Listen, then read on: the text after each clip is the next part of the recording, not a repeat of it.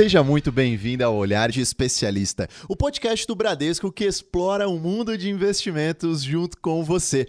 Meu nome é Tailão Oliveira, é um grande prazer estar aqui falando com vocês e nós vamos para a editoria número 26 aqui do Olhar de Especialista, que acontece periodicamente. É o seguinte, pessoal, hoje a gente vai tratar de um setor específico, bastante queridinho por alguns investidores de bolsa e até aplicadores de renda fixa, que é o setor de utilidades públicas ou mais conhecido como utilities. Estamos falando de empresas relacionadas a saneamento básico, energia elétrica ou até mesmo gás.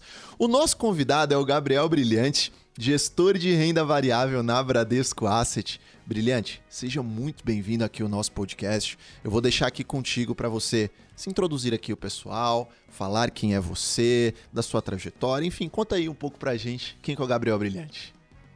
Oi, pessoal, prazer muito grande estar aqui. É, eu sou Gabriel Brilhante, é, faço parte do time de gestão de renda variável é, da Bradesco Asset. Tive uma carreira é, mais focada aí no setor de utilities, acho que por isso aí do convite para a gente falar um pouco do setor. É bom que eu vou matar um pouquinho a saudade aqui do, do setor.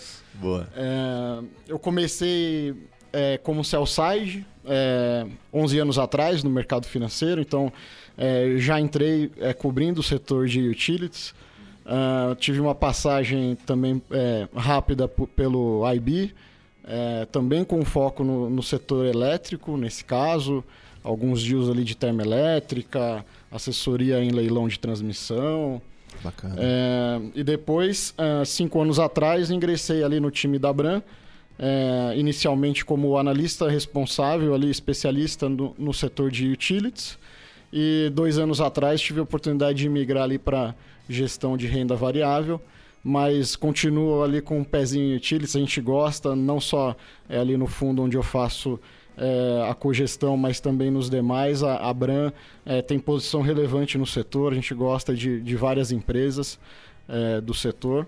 É um setor com histórico bastante bom, né? Se pegar aí desde, sei lá, nos últimos 20 anos, depois daquele primeiro processo de privatização é, do Fernando Henrique, várias das empresas assim foram muito bem sucedidas, então é, faz por merecer aí ser o queridinho de algumas pessoas o setor na bolsa. Bacana. Você, você sempre esteve relacionado ao setor de utilities e quando você até para o nosso ouvinte aqui compreender, é, Gabriel, quando você fala de sell side, é, sell side, pessoal, é aquela pessoa que não necessariamente ela vai estar na ponta que está comprando, né? Como um gestor. Ele está ali, vamos dizer, na ponta da venda, como o próprio nome diz, produzindo algum relatório, algo do gênero, né, Gabriel? Exatamente. É, até mesmo aqui no caso do Bradesco, né? É, tem o Bradesco Corretora, é, e ali eles têm um time de especialistas, analistas especialistas em cada um dos setores da economia, uhum. que eles nos ajudam prestando esse serviço, é, trazendo informação do setor, recomendação. É, mas nós ali na Abram também temos o, os nossos especialistas, que são praticamente pares né, desse Sim. analista ali do sell-side. Então o sell-side tem esse viés mais de dar uma consultoria, uma assessoria, e os nossos analistas estão ali mais na ponta tomando risco com a gente, né? Então é, o, é, é, é onde de fato a recomendação se torna um investimento na Bradesco Asset, né? A gente coloca realmente é, dinheiro é, nessas empresas do setor, é, na verdade de todos os, os setores, né? Mas é, o analista do buy side ele tem esse viés de de fato tomar o risco ali na, na carteira. Bacana. E Brilhante, fala aqui pra gente. É, eu tô até é, revezando um pouquinho, né? É Brilhante ou Gabriel? Eu vou ter que adotar Boa. aqui um padrão. Eu vou te chamar de Gabriel. Tá bom, vou seguir dessa maneira. É, mas conta pra gente, o que, que você faz nas horas vagas para dar aquela quebrada no gelo? Sei que o mercado financeiro é aquela intensidade rotineira, sempre existe, principalmente você que é gestor. Então eu imagino que seja muita pressão. O que, que você faz para dar aquela quebrada no gelo?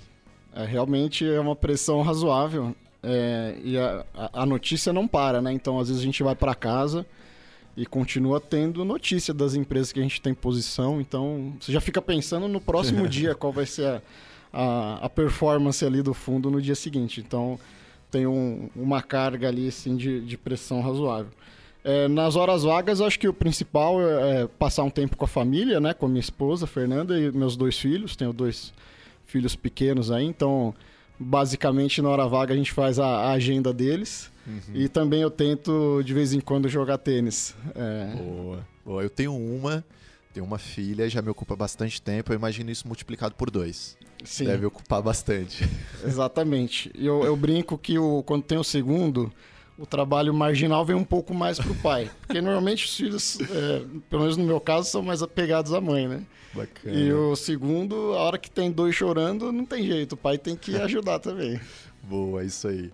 E agora, para a gente vir aqui para nossa pauta, é, eu digo para a gente começar a explorar mais essa parte do mercado financeiro, eu gostaria que você é, começasse falando aqui do, da filosofia que vocês adotam lá na Bradesco Asset para realizar a gestão, principalmente no que se refere ao teu setor, que é o setor de utilities. Né? Vocês, é, como que trata é, nessa parte de, de processos, é, o, o, time, como que você passa informação para o time, como que você recebe essas informações, vocês fazem gestão, principalmente aqui de utilities no mercado local, eu imagino. Explica mais um pouco disso para o nosso ouvinte. Tá bom, não, legal. Primeiro eu falar é, no geral da Bran, né? A Brance é uma casa muito bem estruturada, é, tem um investimento grande ali é, em todos os sentidos, né? tanto nas áreas ali de análise e gestão, mas também no, no processo como um todo, nas áreas de compliance, controles. Então, é, assim, uma gestora com aí ao redor de 600 bi né, sob gestão, então, é, não à toa tem é, 600 bi, né? Tem porque realmente é uma casa bastante bem estruturada, é, com controle bastante intenso ali. É, e o, o grande ponto, acho que é entregar o, ao cliente aquele mandato que ele contratou. Então, a gente trabalha muito por isso para estar aderente ali no, nos nossos fundos e no, nos nossos mandatos ao que o cliente deseja. Então, acho que a gente é muito bem estruturado. Uh, falando da parte de renda variável, também, é, a gente tem lá, só para dar uma, uma ideia de como que é a nossa estrutura, é, nós temos ali algumas é, mesas de gestão, são, são cinco mesas com as diferentes estratégias de renda variável eu faço parte de uma delas. E nós temos um time de sete analistas, esses especialistas setoriais, né? um, cada um olhando uma, uma parte ali da economia, commodities, varejo, saúde, bancos e utilities, uh, que prestam suporte né? e trazem é, é, informações aí do setor. Uh, temos também dois estagiários, uh, dois analistas de ESG, é, que fazem também esse acompanhamento muito de perto. Acho que é um diferencial da Bran, que a Bran já tem há algum tempo. Uh, temos um time de trading de cinco pessoas, que, que, é, que é o pessoal que de fato executa ali a compra e venda. Uh, e um time também grande de economistas, que também uh, divididos ali, cada um na sua especialidade, um olhando inflação, uma atividade, outro mais o mercado externo. Uh, então, assim, é um time bastante robusto ali para a gente é, conseguir construir internamente o conhecimento, tanto micro ali dos setores, das empresas, mas também ter uma visão macroeconômica. É, dito isso, acho assim, a Bran é uma casa que a gente se considera uma casa de research. A gente tem uhum. essa estrutura interna ali para pro promover o conhecimento. É, não que a gente não use é, fontes externas de informação, como eu comentei, exemplo do BBI corretora, mas Sim. várias outras, consultores externos também. E, Gabriel, do ponto de vista de abordagem, é, por exemplo, a gente tem do, duas análises bastante famosas, que é o top-down, ou seja, você analisa de cima para baixo, você analisa primeiro aqueles agregados macroeconômicos, depois analisa setor e empresa. E tem o bottom-up, que você começa pela empresa e vai gradativamente subindo. Você diria que existe uma é, predileção, uma preferência de vocês por adotar um e outro quando se trata do, do setor de utilities, né? Sim, é, eu vou falar até geral, porque eu acho que se aplica tanto a utilities como aos demais Sim. setores ali que a gente acompanha. Eu acho que eventualmente tem, tem algumas casas que têm um viés é, mais definido por uma abordagem ou a outra. É, nós não, assim, nós gostamos de olhar o, o, contexto amplo, né? Então, a gente tem uma análise muito detalhada e minuciosa do micro, né? Da, dos setores, das empresas, que é esse bottom-up. mas a, a gente tenta construir uma carteira que ela também faça sentido no ciclo econômico atual. Então, até como eu comentei antes, a gente utiliza bastante desse time de cinco é, economistas para a gente tentar entender o ciclo econômico, não só aqui no Brasil, mas também global, para que nossa carteira esteja posicionada é, de uma forma mais adequada. Então, sim, nós queremos estar com as melhores teses micro de investimento aqui e oportunidades do Brasil, falando aqui especialmente de Ibovespa, mas também a gente é, quer garantir que a carteira esteja aderente ao ciclo econômico atual para conseguir potencializar aí o, o retorno da carteira. Sim. Então eu diria que é uma abordagem é, abrangente. A gente olha uhum. é, tanto o top-down como o bottom-up para tentar construir uma carteira vencedora aí. Acho que isso que é uma das vantagens de você ter um time tão robusto, né? Você consegue destinar uma parte do teu time, como você disse aqui, um grupo de economistas, que é tocado lá principalmente pelo Marcelo Toledo, já participou aqui inclusive conosco, ele é excepcional. Então você consegue dedicar uma parte do seu time para ficar de olho no é, nesse top-down, que aqui no Brasil a gente sabe que é bastante importante, ele muda bastante, e ter uma equipe muito focada, inclusive nichada ali por setores, nesse bottom-up. Né? Exatamente. É, é isso que a gente tenta construir. Tentar aliar o, o melhor dos mundos ali, escolher os melhores investimentos é, do bottom-up, as melhores empresas que a gente acredita que vão ter crescimento diferenciado, um ganho de rentabilidade, é, mas também desenhar a carteira de uma forma que ela esteja aderente ao ciclo econômico. Né? Provavelmente uhum. agora a gente é, ao que tudo indica, a gente vai entrar em um ciclo de corte de juros, então Sim. a gente tem que direcionar a carteira para este ambiente. Ótimo. Sem deixar de olhar é, no detalhe os setores e as empresas, com certeza. Perfeito. E agora, já puxando aqui para o tema de utilities, de fato, Gabriel, eu gostaria que você contextualizasse para a gente um pouco mais sobre o que, que são as empresas de utilities, é, explicar aqui como que elas se enquadram no mercado financeiro e também na própria carteira né, do investidor. E também algumas características já conhecidas de, desse setor, por exemplo, uma possibilidade delas serem mais defensivas. Se você puder explorar um pouco mais desses motivos para a gente. Claro, é, o setor de utilities basicamente é, é, esse setor de prestação de serviços públicos, né? não, não necessariamente empresas públicas estatais, mas empresas que prestam serviços básicos aí à população. Uh, no mercado financeiro, principalmente, está enquadrado nesses setores o setor elétrico e saneamento. É, o setor elétrico ele, tem, ele é subdividido em alguns subsetores, né? A gente tem o setor de, começando do início da cadeia, né? a, a geração de energia. Então a gente tem uma lista de algumas empresas que atuam nesse segmento, tanto geração renovável, hidrelétrica, eólica, solar como também algumas empresas que atuam mais ali em geração termoelétrica. Uh, depois, vindo na cadeia, a gente tem empresas de transmissão de energia elétrica, que é quem transporta essa energia é, da usina que gerou até o, o, centro de consumo, né, que é, são as cidades. E, por fim, a gente tem as empresas de distribuição de energia elétrica, que são as empresas que pegam a energia ali da transmissora, que chega na entrada da cidade e distribui é, em todas as casas e indústrias. Uhum. no setor de saneamento, ele é um setor hoje menor na bolsa, um setor que ele é, ainda não está tão desenvolvido como o elétrico. É, basicamente são as empresas ali que é, fornecem o abastecimento de água e a coleta e tratamento de esgoto. Uhum. Perfeito. E você falou ali sobre as empresas nesse setor, elas trabalharem com utilidades públicas, mas não necessariamente elas são estatais.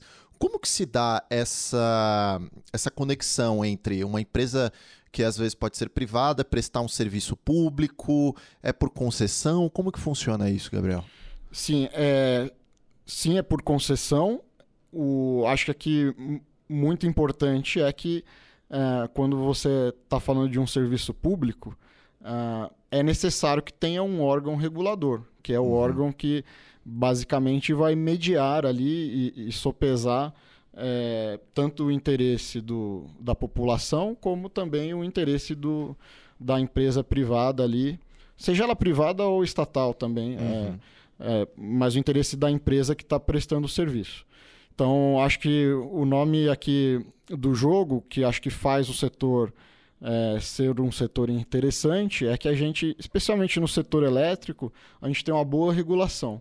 Uhum. É, houve até no passado um outro caso de alguma interferência maior, depois a gente vai falar ao longo da conversa, uhum. mas é, no geral a, a, regulação aqui no setor elétrico, que é feita pela ANEL, uh, ela, é, ela é boa e acho que isso que conseguiu fazer com que o setor também conseguisse se desenvolver bastante, né? Porque as empresas colocam muito dinheiro na frente, é um setor de infraestrutura que faz aportes muito grandes de, de capital para construir aquela infraestrutura, porém o retorno ele vem num prazo muito longo, né? As, é, uhum. é, normalmente são concessões aí de, de 30 anos, alguns casos até mais. É, então, uma boa regulação, uma previsibilidade para o investidor, acho que é crucial. E também é, a regulação tem o papel de que de proteger também o, o, o consumidor de não haver algum exagero é, em relação à tarifa ou algo do tipo. Sim. E tiveram muitas mudanças também, né? Nos últimos governos tiveram vários marcos, né? Marco do saneamento, marco. Enfim, isso acabou facilitando né? o trabalho privado também para entrar nesse meio, né? Exatamente. O marco do saneamento até a gente acompanhou de perto. Na época eu era o, analista dedicado ali a, ao setor. Acho que bastante importante para tentar tirar o atraso aí do setor, né? O, o setor, ele está bem atrás quando a gente compara com o setor elétrico o setor elétrico, ele principalmente pós privatização, o início das privatizações lá na década de 90, ele conseguiu se desenvolver bastante. E como eu falei, a ANEL acho que é do início dos anos 2000, então a, a regulação foi melhorando muito ao longo do, da primeira década ali dos anos 2000 e o setor conseguiu praticamente universalizar o serviço. Né? Então hoje praticamente é muito perto de 100% o atendimento de energia elétrica no Brasil. É, uhum. por outro lado, o saneamento não. É, por isso que assim, acho importante que a gente conseguiu avançar na pauta do, desse marco do saneamento. É, para ordem de grandeza, talvez eu peque aqui um pouco no, no detalhe não, do número, mas é perto de 50% da população hoje não tem o atendimento ao, ao serviço de coleta e tratamento de esgoto e abastecimento de água um pouco mais de 15%, se eu não me engano. Então, assim, é um setor que tem bastante coisa a ser feita. É, e aqui a gente vai precisar realmente ter um marco regulatório estável e também tentar melhorar a regulação para conseguir trazer aí atratividade né, para os investidores, porque tem número assim de tem, tem vários estudos, mas qualquer coisa na ordem de 500 bi a 700 bi de reais é é, a ordem de grandeza do que é necessário para universalizar o serviço de saneamento. Então, acho que a bola da vez aqui, o setor elétrico, sim, ainda tem muita oportunidade. Com o crescimento do país, é, vai ter necessidade de crescimento na rede, crescimento de geração, transmissão. Mas acho que a bola da vez aqui, onde tem realmente uma carência maior de investimento, é no saneamento nesse momento. Nossa, esse número que você passou, eu já tinha visto algo no gênero, acredito que seja algo nessa ordem, mas 50% da população não possui esgoto tratado. Né? Então, realmente é um número bastante, bastante elevado, então tem muito trabalho ainda a ser feito. Né? E você falou sobre previsibilidade, é, Gabriel, no, neste setor de utilities. É, e isso traz aquela característica de que algumas pessoas falam que esse é um setor mais defensivo como que funciona isso? Por que, que as pessoas dizem que o setor de utilities ele é comparado até mesmo, vamos, algumas pessoas até acabam exagerando, né? Poxa, parece uma renda fixa, né? Porque tá pagando ali direitinho, não oscila tanto. Por que, que acaba tendo essa característica? Exatamente, ele, ele não, não, não chega a ser uma renda fixa, como você comentou, mas ele é um setor sim mais defensivo. Eu acho que o principal ponto é que, via de regra, as empresas têm contratos de concessão longos, que, que foi o que a gente comentou antes, de é, 30 anos aí na, na média, quando assinam um contrato. É, e muitas vezes também tem contratos longos. Vou dar um exemplo, por exemplo, uma geradora de energia elétrica. É, além de ela ter uma concessão longa de 30 anos, muitas vezes a, a energia que ela vai produzir nos próximos anos ela já está contratada por 5, 10 anos. E são contratos que, via de regra, prevêem reajuste por inflação. Então você tem uma boa previsibilidade na receita. Acho que esse é o primeiro ponto que faz o setor ser é, um pouco mais previsível. É, se com essa receita mais previsível a empresa consegue ser eficiente na parte de custo e despesa, e várias são, a gente tem assim, vários exemplos de boas empresas aí no setor, você consegue ter uma certa previsibilidade do que é o seu, seu resultado ali no, na última linha no lucro uhum. líquido. Então, acho que isso que faz o, o setor ser é, mais previsível. É, às vezes a gente pega assim para só por curiosidade, claro. especialmente transmissão, que acho que é um dos que é mais previsível. É, a gente pega um modelo que a gente fez, sei lá, cinco anos atrás de uma empresa, e você pega e vai ver quanto que você errou sua projeção de lucro, vamos supor, hoje, 2023, um modelo que a gente tenha feito em 2018, quanto, quanto, quanto diferente foi o lucro realizado agora em 23 do que a gente projetava lá cinco anos atrás, e uh, tem muitos casos que não é muito diferente, assim. Então, realmente, é, óbvio que tem um efeito de taxa de juros e tudo mais, mas é, em, uma ordem de grandeza é muito, muito parecido. Assim. Então, realmente, o setor ele é, é um pouco mais previsível do que os demais. Uhum, sim, você falou de transmissão. É, é interessante até tangibilizar aqui para quem está ouvindo. Transmissão, quando eu penso em transmissão de energia elétrica, eu penso naquelas grandes estruturas que ficam no meio das rodovias quando a gente vai fazer alguma viagem ou algo do gênero. Tem aquelas grandes estruturas com diversos fios, né, que conectam elas. Então, é, transmissão é basicamente aquilo. Então, as empresas elas fazem contratos bem longos corrigidos muitas vezes pelo IPCA através de concessões. Né? Sim, e nesse caso ele é até mais previsível porque ele não tem sequer o risco de volume. A transmissora ela é remunerada pelo empreendimento estar disponível para o sistema. Então, sei lá, pegar um exemplo, construíram lá a transmissora das usinas lá do Rio Madeira, então vem lá do, do norte conectando aqui até o sudeste.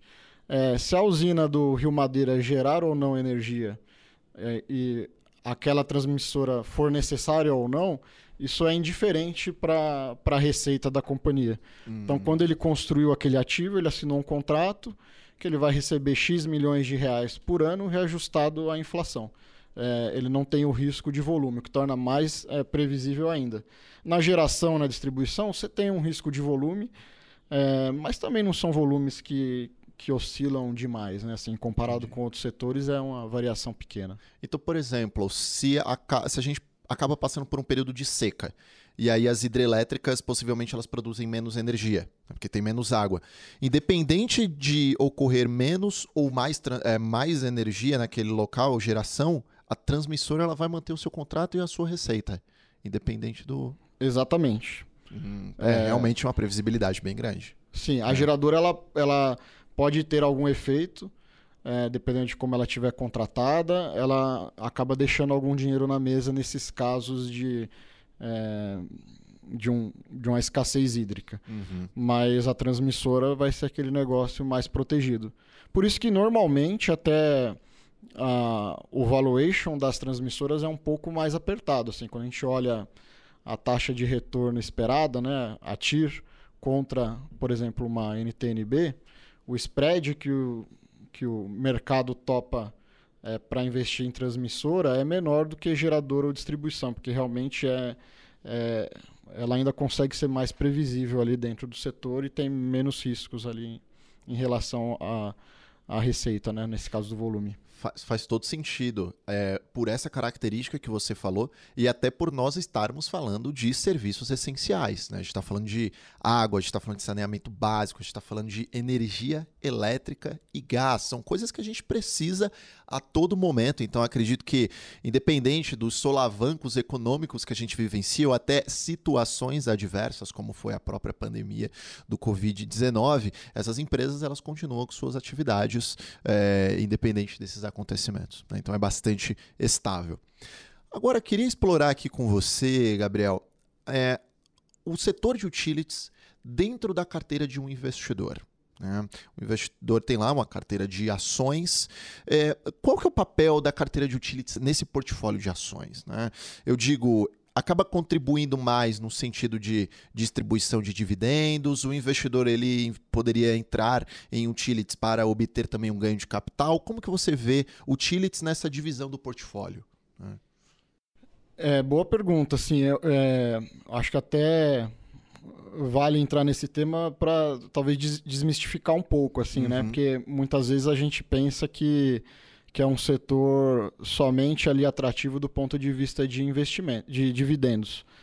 Acho que eh, tem de tudo. Tem alguns cases de, de utilities que sim, assim, você não vê um, talvez uma oportunidade tão grande de ganho de capital. É, hoje, especificamente, assim, a gente acha que no setor de transmissão é o caso.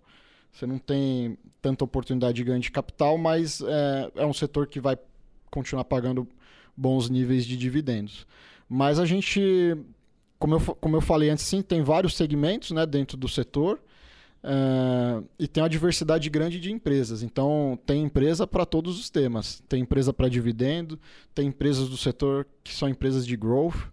Uhum. É, acho que talvez o exemplo mais claro seja Equatorial. Ela uhum. não é uma, uma grande pagadora de dividendo, mas o ganho de capital foi absurdo assim no, na, nos últimos 15 anos. Ela foi listada, acho que meados dos anos 2000. Eu nem eu nem cobri o setor na época. Ela foi listada somente com a concessão de distribuição do Maranhão. Uhum. Depois de alguns anos, dobrou entrando no, no Pará. Hoje em dia, eles têm é, um, um, número bem maior de concessões de distribuição. Eles compraram duas é, no Nordeste na privatização das distribuidoras da Eletrobras. Ano passado, se eu não me engano, compraram na privatização de distribuição no Rio Grande do Sul uh, entraram pesado no setor de transmissão. Então, só para contextualizar, assim, dei, dei, um exemplo, mas uhum. são vários. É, o setor também tem cases ali de, de, de crescimento, de ganho de capital. Isso, essa contextualização que você deu é super importante para o nosso ouvinte aqui conseguir tangibilizar, porque quando a empresa ela não distribui o dividendo, muito possivelmente ela está investindo na sua própria estrutura, investindo no seu negócio, como você falou aqui, comprando algumas outras atividades. E isso também é um ponto importante. A empresa de energia elétrica não necessariamente ela precisa se envolver nessas três fases desde a geração, transmissão e a distribuição. Ela pode se envolver numa parte específica desse processo. Né? O que acaba tornando ela mais defensiva ou, mais, ou, ou, com uma postura mais growth ao longo do tempo, né? ou seja, de crescimento. Né? Exatamente. A gente tem empresas mais dedicadas, exemplo a Taesa, a empresa exclusivamente de transmissão de energia elétrica. A gente tem a Auren, que é a antiga CESP, né? que foi privatizada. Ela é hoje, pode ser que no futuro venha a investir em transmissão, mas hoje ela é, é atua somente em geração. É, a Equatorial começou somente como distribuidora, hoje tem geração é, renovável eólica e tem também transmissão e ativos já com alguma relevância. Então, acho que sim, tem empresas que ficam mais ali no, no seu nicho específico, mas tem outras, que é o caso da Equatorial, que ela tem um viés mais de ser um alocador de capital, de ficar procurando é, oportunidades com, com retorno. Então, assim, não me estranharia, inclusive, eles irem para outros setores. Né? Até ano passado eles fizeram um primeiro movimento em saneamento. Então, acho que tem para todos os gostos aí. O, o, investidor ele consegue, dentro do setor, atender diversas demandas ali, diversas estratégias. Bacana. Isso é, é importante, porque, como você falou, desmistifica aquela visão que utilities é um investimento, o pessoal utiliza no, no, mercado financeiro, né? É bond proxy, né? Acaba sendo uma proxy, uma aproximação ali da renda fixa, mas tem para todos os gostos, como você bem citou aqui para nós. Agora, é, Gabriel, queria que a gente começasse a listar alguns riscos associados, e se você quiser trazer até aqui alguns cases, pode ficar totalmente à vontade. Falando aqui a respeito de privatizações. É, esse setor você falou que prestador de é, alguns serviços públicos, mas também tem algumas empresas privadas, algumas outras estatais. Uh, as empresas estatais, o governo em algum momento pode reduzir a, tua, a sua participação né, e aumentar a participação ali de capital terceiro, o que faria com que elas fossem entrassem na, na, na, na privatização. Quais são os riscos, os desafios associados neste aspecto, Gabriel? É, eu acho que são, são vários, mas eu vou tentar elencar aqui os principais. Uh, eu acho que assim, tem dois, dois momentos, né? Tem o momento pré-privatização, que você tem um, um, perfil de risco, e o momento pós, que é, são riscos diferentes. É, acho que no pré-privatização, o principal risco é o risco político. É, porque não basta o poder executivo é, querer privatizar, desejar executar uma privatização. Ele precisa conseguir sensibilizar a sociedade e o poder legislativo também de que a privatização será boa para o Estado ou para, o país, ou para o município, pode ser municipal também. É, esse desafio é bastante grande, é, o processo normalmente leva tempo, teve exceções, que foi o caso do Paraná ano passado, que o governador conseguiu aprovar de maneira muito rápida o processo de privatização da Copel, até surpreendeu bem o mercado mas normalmente é um processo que leva tempo, tem idas e vindas, e isso gera bastante volatilidade nos papéis envolvidos no, no tema. É, a gente, enquanto gestor de ações, é, cons nós conseguimos mitigar um pouco esse risco é, de algumas formas. Né? Então, primeiro, um case desse de privatização que você está apostando que a empresa será privatizada tem que ter uma simetria muito boa de valuation. Então você tem que ter um espaço relevante para ganho de capital para você assumir o risco de colocar aquele papel na carteira, dado que existe a possibilidade de o processo não ser bem sucedido. Outro ponto é ajustar o tamanho da posição. Então tem que ser um, você tem que ir ajustando o tamanho da posição à medida que o processo vai avançando, você vai ficando mais convicto de que vai rolar realmente a privatização. E o terceiro é acompanhar muito de perto, assim. Então é, tem que estar tá em cima desse fluxo de notícias político, entender como é que está se desenvolvendo, para se caso tiver um sinal ali relevante de que talvez o processo não vá avançar, que você consiga é, sair do investimento a tempo sem realizar grandes perdas. Uhum. Então, no pré-privatização, acho que o grande desafio é esse. No pós, talvez acho que vira uma coisa mais é, padrão da análise, que é acompanhar se realmente o, o management da companhia está conseguindo entregar aqueles ganhos de eficiência é, prometidos no processo de privatização, né? Que é o caso da Eletrobras agora. Ela foi Sim. privatizada ano passado e agora os investidores estão ali acompanhando de perto essa agenda de ganho de eficiência. A gente acha que tem muito ganho de eficiência, uma empresa muito grande, com diversos CNPJs, então tem uma simplificação ali da estrutura organizacional, uh, tem alguma, algum descruzamento de ativos, que eles têm participação minoritária em outras companhias, é, melhorar a parte ali do, das contingências judiciais que a companhia tem é, corte de custo. Então agora entra numa agenda de acompanhar a execução é, desse ganho de eficiência. E aí o, o, isso é feito estando realmente olhando de, com muito detalhe os números reportados pela companhia, como que tem evoluído, acompanhando com o management, o que, que eles estão é, anunciando de ações, é, e por aí vai. Acho que então é, eu diria que tem dois desafios. Né? O primeiro momento, pré-privatização, é, o risco dela não acontecer, e isso mexe muito com o papel negativamente, se, uhum. se for isso. E depois é acompanhar que a agenda de fato está sendo implementada a contento no segundo momento. Sim. É que depende muito da política. E político é o comportamento humano. Não tem muito bem como saber o que, que vai acontecer, então tem muita incerteza no meio do caminho. Imagino que vocês acompanham muito bem isso também. Né? E quando a gente fala de estatal, é, você falou que é exemplo da, da Eletrobras, né, Gabriel? A gente está falando de números faraônicos, são empresas que atendem a sociedade, algumas empresas atendem a sociedade brasileira como um todo.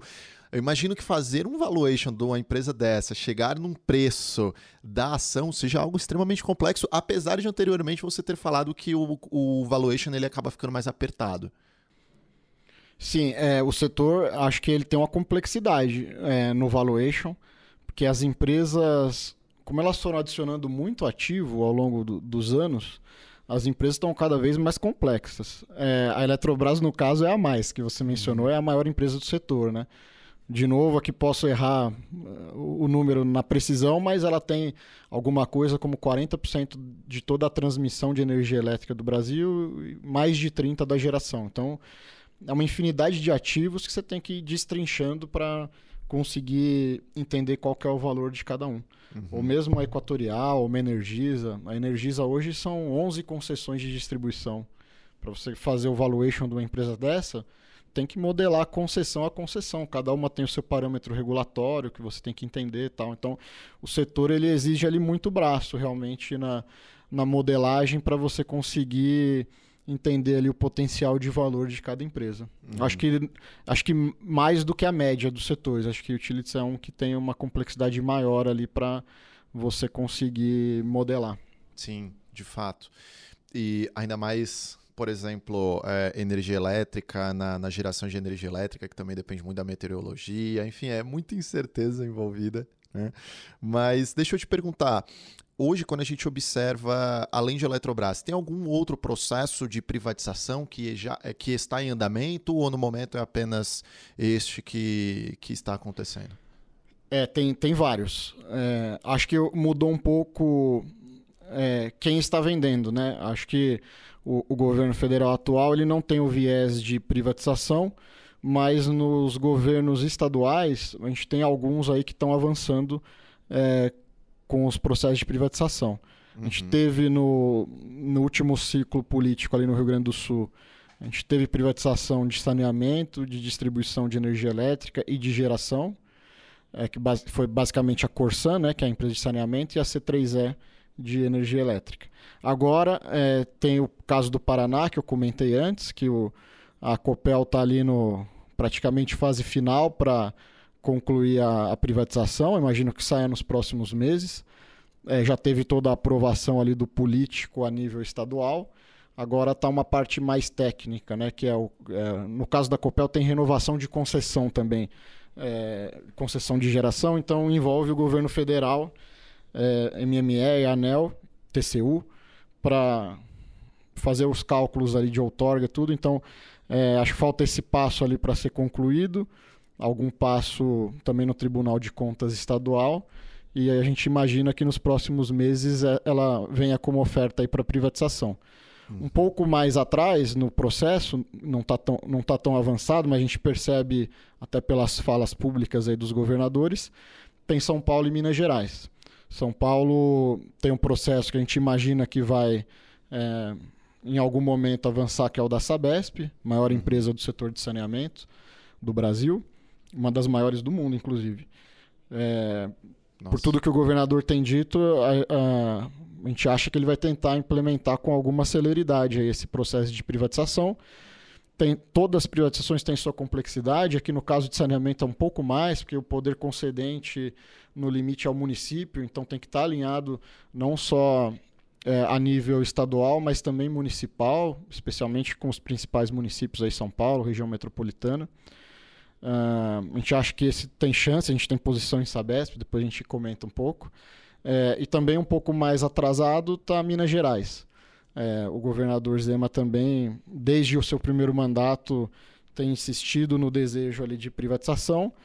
Acho que ele não conseguiu sensibilizar né, o, a, a sociedade e o legislativo no primeiro mandato é, sobre o benefício dessa pauta.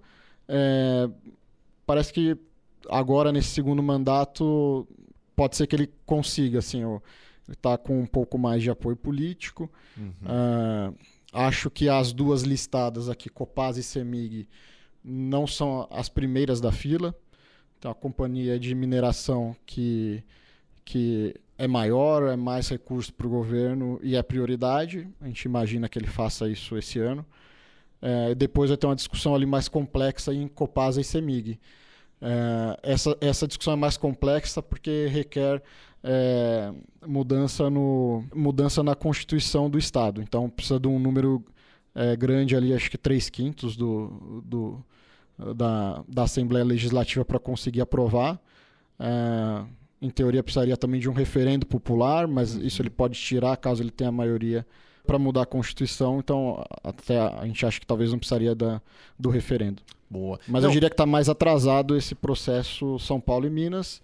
Rio Grande do Sul foi já no último ciclo político e Paraná, pelo menos com a Copel, Sanepar a gente não sabe se virá ou não, está é, tá bem avançado. Eu diria que Copel é a da vez, é a próxima. Entendi. Não, eu estou impressionado com a sua memória, porque você lembrar das porque além de você entender o setor de utilities empresa por empresa, você tem que entender as geografias, você tem que entender a, a, as questões regionais que existem, né? Cada, cada partido político, cada, como que está acontecendo, cada assembleia, mudança na Constituição, enfim, isso me parece bastante complexo. E além desse ponto, existem outros riscos envolvidos que eu gostaria que você tratasse aqui, que é principalmente de alteração em preços de commodities, que de certa forma acaba afetando o setor, é, mudanças regulatórias, que você até já explanou um pouco aqui para gente, já ficou bem claro quando você falou bastante aqui da política, algumas agências que existem, e também preocupações ambientais.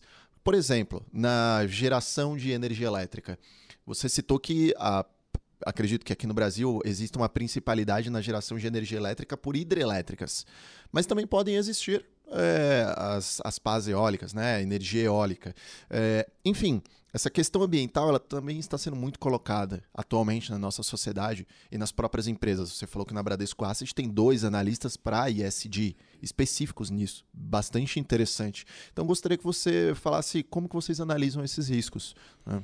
Legal. Não, a gente essa parte do vou começar pelo ISD barra okay. ambiental. É, então a gente tem essa cultura já há muito tempo, antes até dessa agenda é, virar uma, uma pauta aí da moda, né, do, do ISG, a gente já tinha isso bastante bem implementado ali na Bran. Hoje a gente tem, inclusive, com esse time dos dois analistas, um... a gente atende de uma maneira assim bem proativa as, empre... as empresas, inclusive. A gente olha ali o, o relatório que eles fazem ali em relação a, a ISD, a gente dá os pushbacks, fala, putz, você está com um score um pouco mais baixo porque está faltando é, abrir alguma informação. Às vezes a empresa até ela, ela já tem uma agenda boa nessa frente, mas falta abrir informação. Então a gente vai lá e de uma maneira proativa a gente provoca a empresa para pedir informação. É, nos pontos que realmente a empresa ela tem que melhorar, a gente também vai lá e, e, e e tenta trabalhar de uma maneira colaborativa ali com eles. Então, é, acho que é bastante legal esse approach que a Bran tem é, em relação à agenda ESG.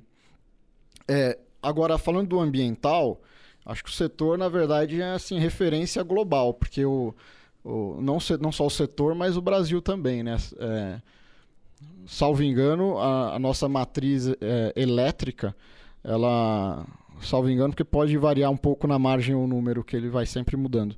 É, a gente tem a, a, geração renovável é quase 90% da nossa matriz. Se a gente somar hidrelétrica, solar e eólica. E o crescimento na margem é também renovável, principalmente eólica e solar. É, então, acho que do ponto de vista ambiental, o setor é, é, referência. Da outra parte ali, 10 ou um pouco mais, que, que é termoelétrica, a gente tem é, nuclear, que também, a não, a não ser que gere algum, alguma catástrofe, né, um acidente grave, ela não, não gera resíduo relevante. A gente tem uma boa parte que termoelétrica a gás natural, também que é bem mais eficiente e menos poluente do que carvão. E as de carvão e óleo diesel são termoelétricas mais antigas, até que foram contratadas lá no início dos anos 2000, quando a gente teve problema de racionamento.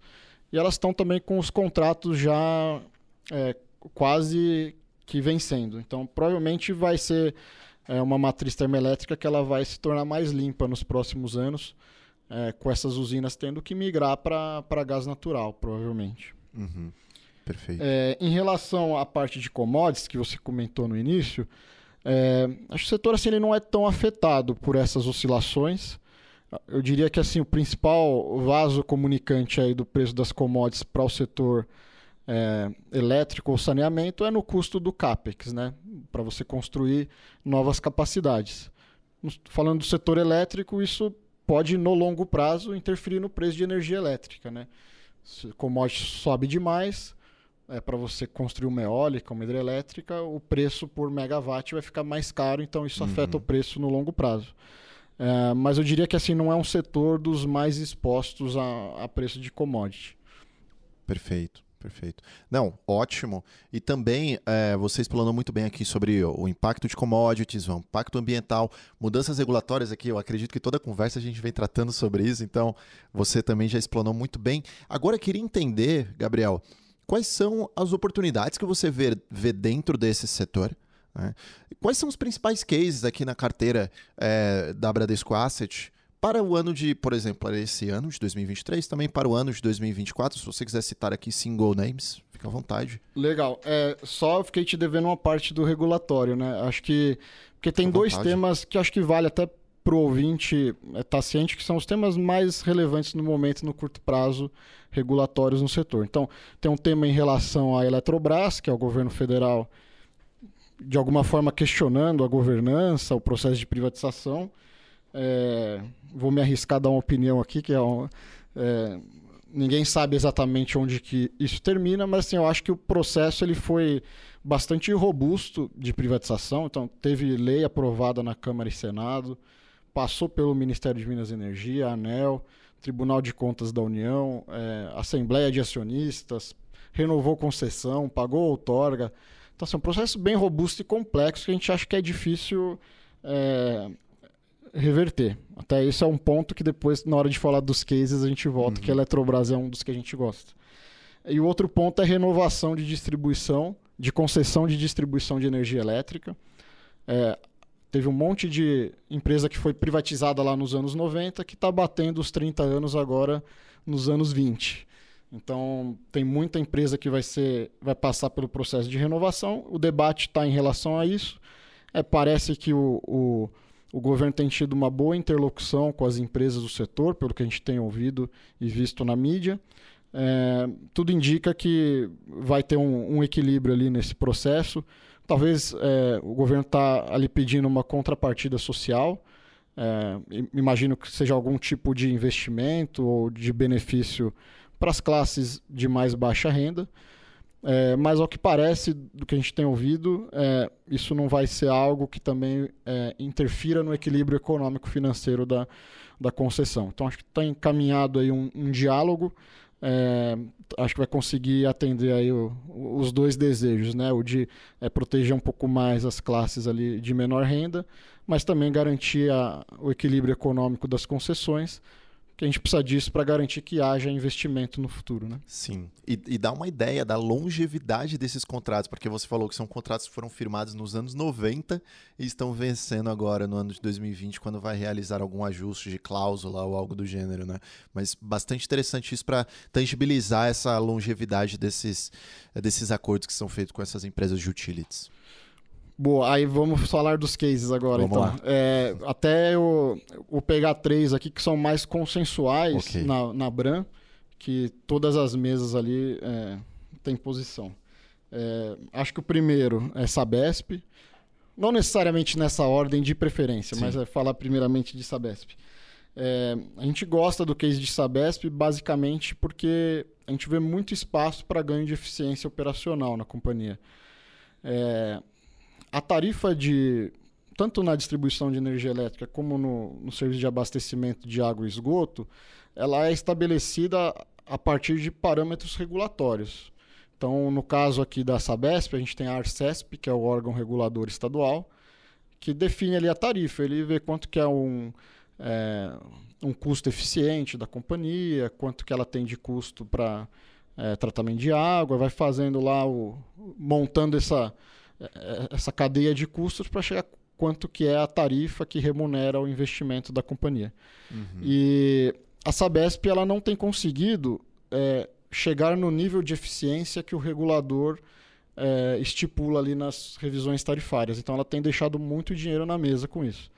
Ela perde por questões regulatórias, que tem uma questão com o município de São Paulo, que tem um, um repasse é, da receita para o município, que não é coberto na tarifa ela perde na parte realmente de custos, que ela é menos eficiente do que o que o regulador propõe, e principalmente pós aqui a, a pandemia, ela também tem perdido na inadimplência. Acho que são os três principais fatores. Isso somados é, vai dar ali por ano qualquer número entre 3 e 4 bilhões de reais. Nossa. Então é muito dinheiro que a companhia é, tem deixado aí na mesa. A gente acha que esse é o ponto de partida, né? Então, é a empresa que tem espaço para melhoria Uhum. e espaço para ter um, uma- um ganho de capital nas ações, na- nas ações em bolsa, caso ela consiga entregar isso. Só fazer um leve adendo aqui no que você falou, que, é, que eu acredito que é algo que eu também pensava. Quando a gente pensa em pandemia, é, isso ainda continua tendo reflexos. Ah, Eu pensava o seguinte: olha, as pessoas estão mais em casa, portanto, elas vão consumir mais energia elétrica e vai ser melhor para as empresas relacionadas a esse setor. Mas a verdade é que muitas pessoas também ficaram sem renda naquele momento. Muitas pessoas passaram por uma dificuldade muito grande e deixaram de pagar as suas contas, seja de gás, luz e etc., internet. E essas empresas também acabaram sendo impactadas. E isso ainda continua tendo reflexo, porque muitas pessoas ainda não se recuperaram daquela situação. Faz, faz todo sentido. Exatamente. Eu acho que sim, o efeito líquido para o setor de utilities talvez não foi dos piores. Tem Uhum. setor que sofreu muito mais. Mas o, o efeito líquido é negativo. Teve esse fator de inadimplência assim pesando. Sim. E a Sabesp ainda não conseguiu recuperar o patamar pré-pandemia. É, então, assim, tem várias ações que a companhia pode é, tomar ali para tentar melhorar, seja dar uma condição de pagamento melhor, é, parcelar, dar um, um haircut, né, reduzir um pedaço da dívida e assume a- a perda da- do outro pedaço, ações de cobrança mais efetivas. Então, óbvio que não está 100% no controle da companhia, mas é, dá para ter uma agenda mais proativa ali em relação a isso. Então, mas assim, voltando, a gente gosta de saber porque a gente vê bastante espaço para ganho de eficiência. Ainda que ela continue estatal, é, com uma agenda mais forte ali de ganho de eficiência, a gente acha que tem um, um bom potencial de valorização. E a gente tem ali a opcionalidade, caso ela venha a ser privada, que aí o, o- provavelmente o ganho de capital ele fica realmente muito relevante. Uhum. Que uma companhia privada, assim, as amarras né, de estatal, de ter que fazer licitação tudo mais, ela acaba tendo mais agilidade e consegue implementar de maneira mais rápida esses processos de eficiência que a companhia precisa. Bacana. Entendi, Gabriel. É, vamos para o segundo? Vamos lá. O vamos lá. segundo é a Auren. É, a Auren é a antiga CESP, é é uma companhia que atua no segmento de geração de energia elétrica. Ela era a CESP, que foi privatizada, salvo engano, em 2018. Ah, depois ela teve um processo de fusão com os ativos da Votorantim Energia e se tornou a Auren. É, aqui, basicamente, o case é bem diferente do, do da Sabesp, tá? O, a Auren, ela já teve uma execução muito boa nessa agenda de ganho de eficiência. Então, assim, ordem de grandeza, redução de custo operacional foi quase a metade entre ela estatal e privada. O manager conseguiu executar muito bem. É, também tinha um desafio muito grande de contingências, vários processos lá que remetiam também aos anos 90 que eles conseguiram ir negociando e ganhando causas e é, reduziram bastante o risco nessa frente. Hoje a companhia, a gente vê ela como uma boa oportunidade porque ela negocia com num valuation mais barato do que as demais geradoras, à exceção da Eletrobras. É, então hoje a gente vê aqui uma TIR de 11% real na, na CESP, na antiga CESP, hoje Auren, é, enquanto o setor negocia abaixo de 10%, sendo que a maioria está abaixo de 8%, Então, uma TIR real acima da inflação, você está falando? acima da inflação. É, a TIR, é- acho que ela é a principal métrica que a gente olha no setor elétrico. É, então, basicamente, é se você comprar a Auren hoje e a nossa projeção estiver correta, nosso Aham. modelo, é, você vai ter uma rentabilidade de inflação mais 11% ao ano no seu capital. É isso que está implícito no, no preço de tela hoje da, da Auren. Uhum. Como eu falei, enquanto as demais do setor, a maioria está abaixo de 8% real. Então ela tem um prêmio grande ali, a B acho que está perto de 6%. Isso. Então você tem uh, ali é, 5% em cima da, da B para ganhar, né? Uhum. É, parece atrativo. Assim, o setor, na média, ele negocia 200, 300 bips acima da B. Então, acho que é uma simetria boa aqui da CESP. A gente tem é, uma confiança também grande no management, dado que eles já entregaram. É, eles têm uma agenda de eventualmente crescer via M&As. A gente acha que eles é, vão fazer se tiver retorno adequado, que, Uhum. que seria bom né, para o ganho de capital. E é uma empresa que, é, especialmente esse ano, tende a ser uma excelente pagadora de dividendos também. Eles já fizeram uma tranche no primeiro semestre, que foi um yield de 10%. É, ao que tudo indica, até eles já anunciaram né, que tem uma segunda tranche da mesma magnitude para para o segundo semestre. Então vai depender do preço da ação média do ano, mas uh, alguma coisa entre 15% e 20% de yield em dividendos eles vão pagar esse ano. Acho Perfeito. que esse é um case diferente que a gente também gosta, diferente de case de privatização, né? Sim, sim, exatamente. E até trazer um termo aqui para os nossos ouvintes, apenas para traduzir, quando você falou a respeito da B. Né? Quando fala da B, é a NTNB, é o título do tesouro atrelado à inflação. Quando a gente está lá no Tesouro Direto, tem a NTNB ela paga inflação mais uma taxa pré-fixada, ou seja, um juro real. Ele basicamente falou que a Auren está pagando ali 5, 4% aproximadamente acima da remuneração da, do tesouro atrelado à inflação. Exatamente. E por fim, a Eletrobras, né, que a gente já tocou um pouco nesse assunto ao longo da conversa. A Eletrobras é hoje assim a gente vê como uma empresa mais barata do setor. Uh, ela tem sofrido no curto prazo com com noticiário mais negativo, né? não só esse da, em relação a questionamento da privatização, mas também preço de energia que é, caiu bastante e ela, ela é uma empresa que ela tem bastante energia descontratada. No processo de privatização, as concessões foram renovadas é, e essa renovação veio com a energia descontratada. Ela não, não tem um contrato de longo prazo com as distribuidoras como tinha antigamente. Então, eles têm o desafio de ir comercializando essa energia ao longo do tempo. É, como a, o preço de energia caiu no curto prazo, então isso afetou o preço das ações também. Teve também uma questão ali mais regulatória em relação a uma indenização que a companhia recebe e a, a discussão é de que ela receberia um valor menor. Então, somou esses três fatores, acho que a ação foi mal, né, desde o, de o processo de privatização por conta disso. Teve até um primeiro momento favorável, depois acabou indo mal. A gente acha que nesse preço, assim, de novo, uma simetria de valuation muito boa para uhum. positivo. Acho que mesmo considerando ali é, cenários bem conservadores de preço de energia em relação a essa indenização do RBSE, é, ainda vemos espaço ali no valuation. É, e a gente acha assim, que tem algumas coisas também que são cíclicas, né? O, o preço de energia ele está um pouco contaminado, né, para baixo, por conta que a gente teve dois anos seguidos de hidrologia muito boa, né? Como nossa matriz elétrica ela ainda é majoritariamente hidrelétrica, nos anos que a gente tem chuvas muito boas, o preço de energia de curto prazo ele acaba caindo, uhum. porque não tem necessidade de utilizar fontes mais caras, que é o caso da termoelétrica. É, isso afeta também o preço de médio e longo prazo em alguma medida.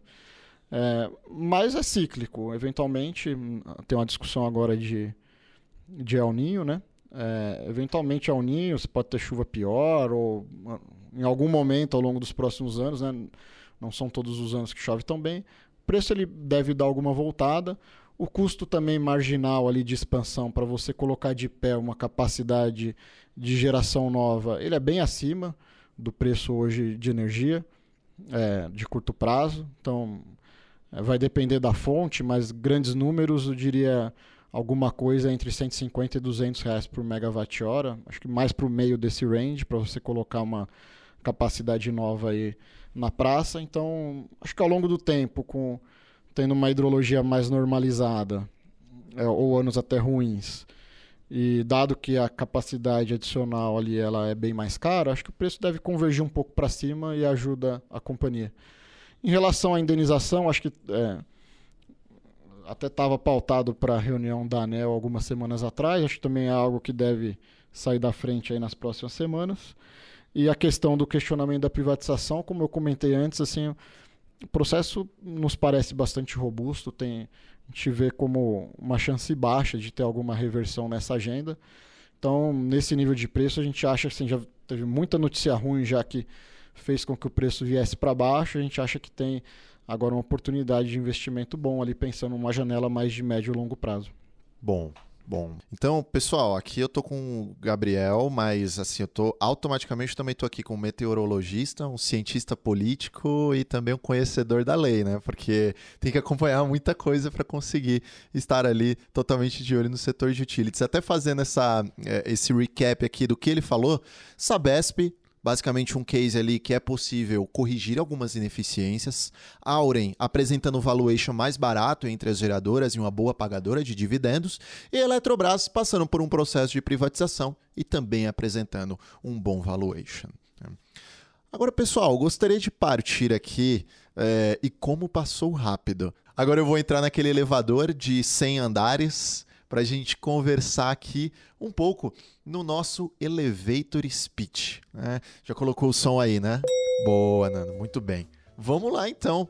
É, aquele, aquele quadro para dar uma quebrada no gelo e conhecer um pouco mais de você também, Gabriel. É o seguinte: se você não fosse gestor de fundos, o que, que você seria? É, essa eu. Tenista com certeza eu não seria, porque eu percebi rápido que não tinha talento para tanto.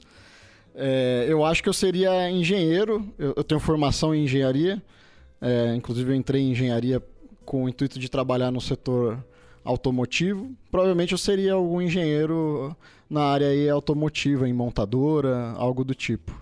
Bacana, bacana. Fugiria da meteorologia, entendi. É, em todos esses anos de cobertura econômica, né, qual que foi o evento que mais chamou a sua atenção, Gabriel? Ou então algum trade que você tenha feito, uma negociação que tinha, tenha te dado um bom resultado, enfim, algum evento nesse sentido? Eu acho que o é, que chamou mais atenção, vou dar um exemplo do setor e um geral. É, no setor, acho que foi a MP579 de 2012, é, que foi um dos poucos eventos ali de uma interferência mais relevante ali no regulatório. Criou um desarranjo ali grande, assim, as ações é, foram bastante afetadas. É, essa indenização da Eletrobras que eu comentei antes, até é fruto daquela época, até hoje se discute. Nossa. Então, acho que foi um evento assim que mais chamou atenção no que mais recordo no setor, acho que foi esse. Ah, pensando bolsa como um todo, acho que não tem como ser diferente. Acho que o, a pandemia, né? Assim, o é, março de, de 20, né? Que Isso. foi circuit breaker um atrás do outro. Nossa, sim. É, e uma queda muito rápida assim, dos mercados. E talvez chama mais, chamou mais atenção ainda a recuperação também muito rápida logo na sequência, né? Exato. É, então acho que foi, foram os dois aí que eventos que mais chamaram atenção, com certeza. Sim. Como é que tava lá na Faria Lima nesse dia? Tava loucura? É, nesse dia foi, foi até difícil, porque você estava tendo é, o mercado parando ali, limite de baixa, ao mesmo tempo todo mundo tendo que ir para casa, então foi uma Sim, confusão grande. sim. Mas É verdade. É, e, e ali você fica meio sem ter como reagir, né? Porque você quer ajustar a carteira para esse novo cenário, mas não tem mercado, né? Então Sim. é um cenário bastante difícil. Aí espero que a gente não passe muitas vezes mais por isso. Exatamente, exatamente. E agora, é, gostaria de saber aqui de você uma indicação de livro do mercado financeiro. Pode ser um livro, pode ser um filme, pode ser uma série, um paper, um site, fica totalmente à vontade. E um fora desse contexto, né? Desse contexto de mercado financeiro e de economia. Legal, de livro eu vou indicar um que chama Lucrando com Ações no Longo Prazo. É, esse é, é- é o nome traduzido para português. É do Peter Oppenheimer, que é o estrategista global de ações da Goldman Sachs. Acho que é acho que é interessante porque ele faz uma análise bastante aprofundada dos ciclos econômicos, como que isso afetou os preços de diversas classes de ativo. É, dado que a gente comentou que a Bran também é uma casa que olha o macro, a gente até é, discutiu lá internamente esse livro. É, é, e a gente é uma casa que olha bastante o macro. É, e também a gente está num momento, é, provavelmente, de virada de ciclo. Né? Então acho que é um- uma leitura que agrega. Tanto no virada de ciclo, tanto aqui, né, de queda de juros, como globalmente. Então acho que é um, um que está mais aderente aí ao tema do momento. Sim, sim. É, e não relacionado, é, eu vou puxar ali pro, pro tênis, a sardinha agora. Tem um que chama Untold, é, Federer versus Fish, é na Netflix. Ah, não tem nada a ver com Federer, na verdade. É, ele conta a trajetória do Fish, que é um tenista norte-americano, até o auge da carreira, quando ele era o número um dos Estados Unidos e enfrentou o Federer no US Open. Entendi. Eu acho que é bem legal porque ele, ele conta assim muito do bastidor, é, dos desafios, é, dessa briga interna consigo mesmo, né, que o, que o tenista tem, os momentos que ele não, nem acredita nele, tem dúvidas e, e, vai em frente.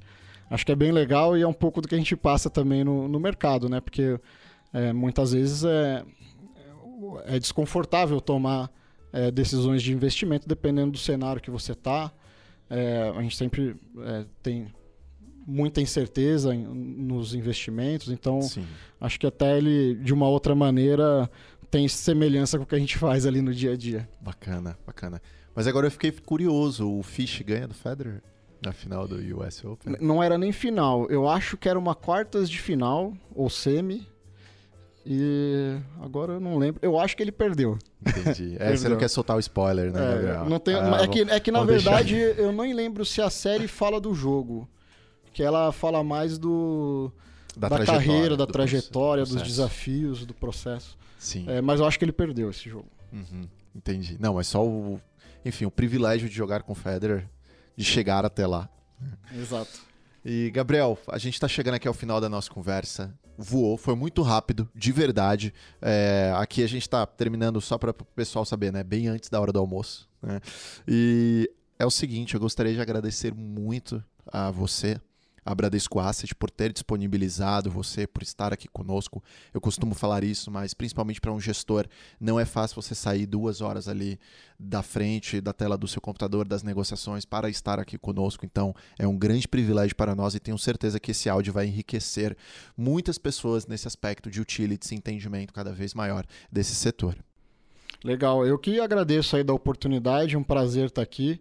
É, agradecer também da, da parceria aí com vocês, que vocês têm com a Bran, e fazer o, o jabá aí da Bran, né? Acho que a gente tem uma carteira, tem um portfólio ali bastante completo de, de fundos. Uh, quem está ouvindo aí para consultar o, os especialistas de investimento aqui, que eles é, com certeza vão ter algum produto da Bran que, que te atende. Com certeza, com certeza. E até para fechar aqui, olha só, o Fish ele desistiu do, do US Open e ele jogaria realmente com o Federer na, nas oitavas de final, como você falou. Né? Foi isso mesmo. Mas eu já passei aqui o spoiler aqui para quem vai assistir. Eu não lembrava Desculpa aí, pessoal. Parte. Peço perdão, viu? Mas é o seguinte, antes de encerrarmos, não esqueça de curtir esse conteúdo, compartilhar com aquele amigo que quer saber mais sobre o setor de utilities. Lembrando que para acompanhar seus investimentos no Banco Bradesco e outras instituições financeiras, baixe o Investe Mais Bradesco na sua loja de aplicativos. É uma forma prática de visualizar seus investimentos, um verdadeiro consolidador. Esse foi mais um episódio do do Olhar de Especialista, o podcast que explora o mundo de investimentos com você. Valeu!